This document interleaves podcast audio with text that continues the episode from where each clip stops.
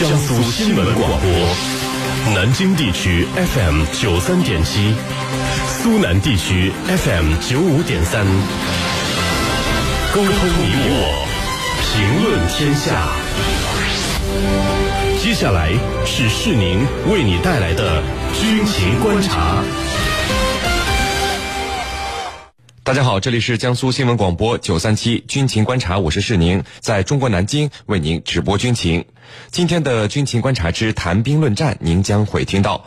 我国北斗导航系统开始全球组网，对解放军的作战能力会有多大的提高呢？此外，我们还将和您关注也门胡塞武装动用弹道导弹打击沙特首都，让沙特震怒。我们的军事评论员稍后将会为您详细解读。在谈兵论战之后，我们的评论员将会回答军迷朋友们在大蓝鲸社区是您的朋友圈里所提出的问题。好，首先进入到今天的军情观察之谈兵论战。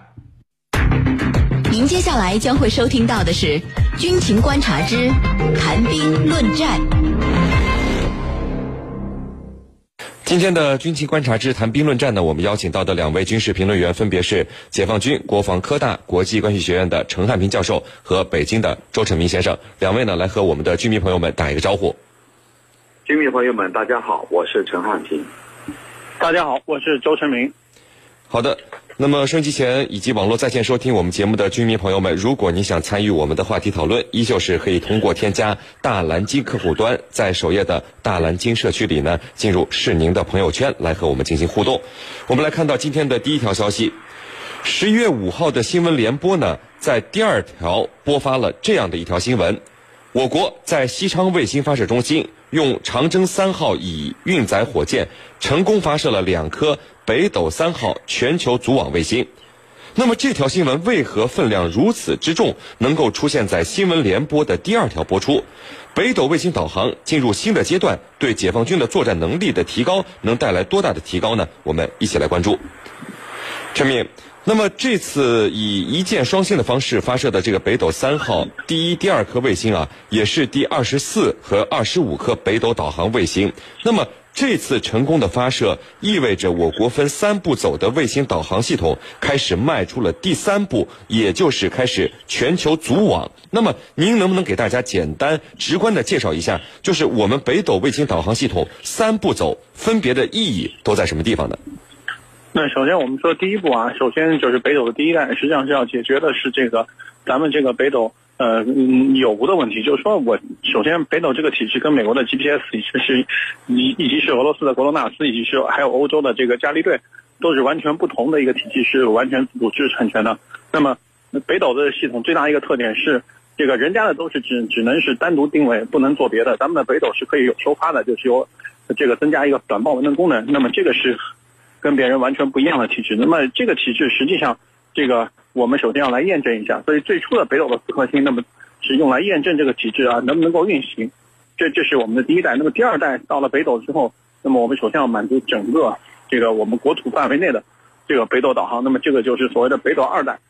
那么这个北斗二代呢，比这个一代提高了定位的精度，那么也使用了一些新的技术，那么上下行的这个报文呢使用也更加便捷。那么这个是我们的北斗的二代。那么经过了北斗一代、二代这么二十多年的一个努力。那么现在我们这个北斗系统，也就是你说的到第三个阶段的话，那么基本上的目标是瞄准了美国的 GPS 二点零，也就是现在美军最好的这个 GPS 这个水平。那么这个北斗未来呃军用的就不说了，就说民用的，我们可以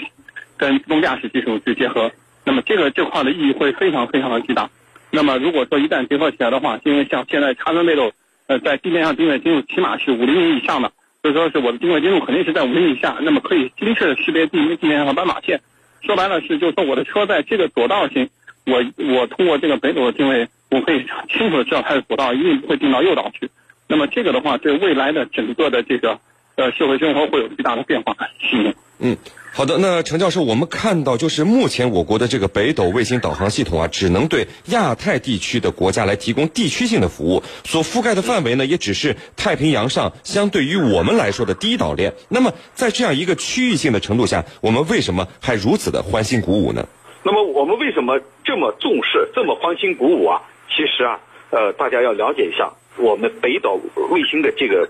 呃它的一个成长的历程。那么我们从这个世纪，就是我们探索呢符合我们国情的一个卫星导航系统，我们要把它形成一个三步走的战略。所谓三步走，两千年形成一个北斗一号系统，那么向我们中国国内这个提供呃导航服务。然后呢，二零一二年底建成北斗二号系统，向亚太地区提供服务。然后呢，到二零二零年前后建成北斗全球系统，向全球提供服务。也就是说，我们从这这个过程当中看到的，它是一个三步走的过程，一步、两步、三步，并不是说我现在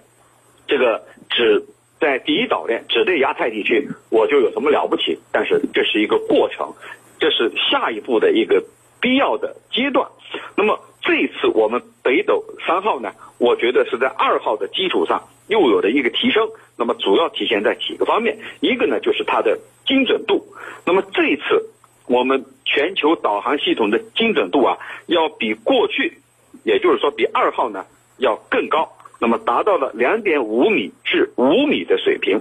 建成后的北斗全球导航系统啊，它能够为民用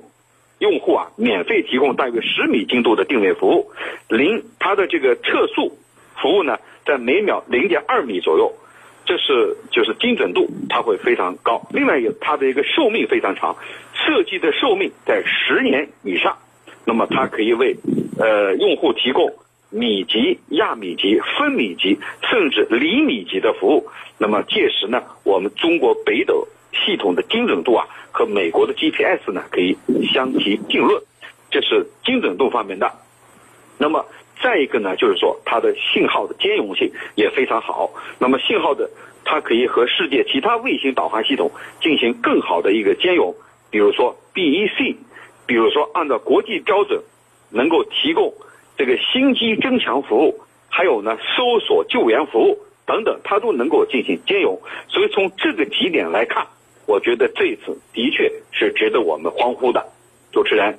呃，陈明，那么我们看到，按计划在二零二零年北斗卫星导航系统完成三十五枚卫星的部署以后，我们中国军队才能够摆脱对美国全球卫星定位系统 GPS 和俄罗斯的格罗纳斯卫星导航系统的一个依赖啊。也就是说，我们军队目前还是在使用美国、俄罗斯的卫星导航服务的。为什么美国哎没有从一开始就拒绝让我们来使用 GPS，而是看着我们一点点成长到逐步取代 GPS 系统呢？呃，首先这个是这样的，那么因为中国首先自己有这个能力，因为对于美国在部署规划这个 GPS 的时候，他并没有想到中国有一天可以建成这样一个呃全球的这么一个系统，因为我们知道格罗纳斯也好，这个伽利略也好，都不是一个全球的系统，那么它只是在部分区域服务，那么它的这个服务的范围和信号都比较弱。那么实际上现在目前国际上最主流的两个这个这个呃卫星导航系统，那么除了 GPS 就是北斗。那么现在目前来讲，那么一般来讲是这个出厂的这个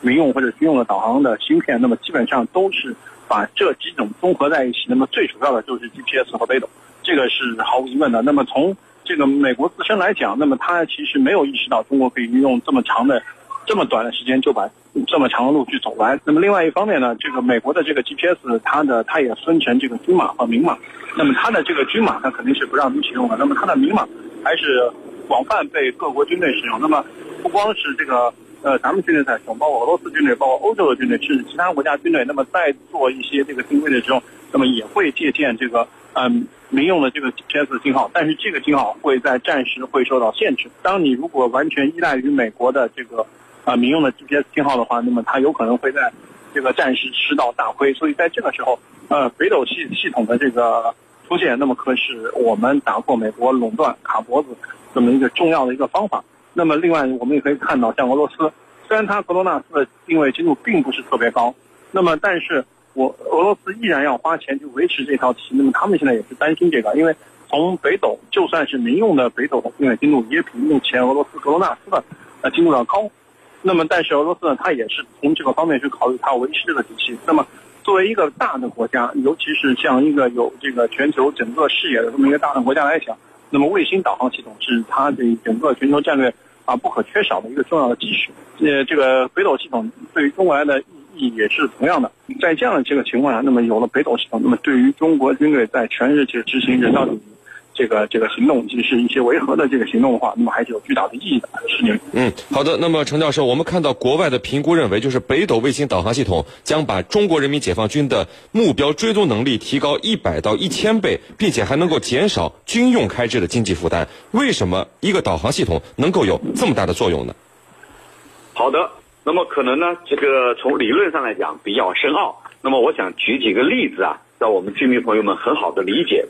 那么我们在打仗的时候，当我们要把部队部署到一个非常陌生的环境里头，我们的指挥员第一个他会感到一个问题，什么问题？那里我不熟悉啊，地形环境都不熟悉，那么这就给我们的作战带来很大的困难。但是现在呢，我有了北岛导航系统，那么我的兵力向海外投送，我的兵力转移的时候，我可以对当地的情况了如指掌。通过的是什么？就是我们现在最新推出的这个北斗系统、北斗三系统。那么这样的话，我们就等于说有了一个千里眼，我能把部队要部署、要投入的地方所有的情况，有利地形、不利地形了解的非常清楚。这就等于使我们的部队有了一个千里眼。所以呢，这样一比方，我们的军民朋友们就知道了。那么未来他在军事行动的方面，所这个对成本的压缩，那当然是非常有好处的。比如说，我不需要再冒险派出我们的侦察兵到一线去侦察情况，而只需要通过这个北斗三，把当地的情况侦察的非常清楚。那么未来我们的海外兵力投送，我们的海外利益的维护，都需要我们部队，都需要我们出动军力来进行完成。你比如前几次的这种大规模的撤侨行动，那么对撤侨行动的现场背景情况如何，都可以通过卫星来满足我们这个人力侦察的需求。那么我们都知道，大家看过《战狼二》里头，通过这个无人机到现场进行侦查，在边侦查边发动袭击的场景啊，就是未来我们海外兵力投送的一个缩影。那么通过这样的情景，我们可以大大压缩我们的军事开支。使我们的这个军事方面的损失可以降到最低啊，包括人员方面的损失，那么这个开支方面的这个都可以大大的节省。所以呢，未来的确在军事的领域啊，也能够起到非常大的推动作用。主持人，好的，那各位不要走开，接下来呢是半点广告时间，在简短的半点广告之后，我们将和两位军事评论员一起来和大家聊到今天军情观察之谈兵论战的另一个话题。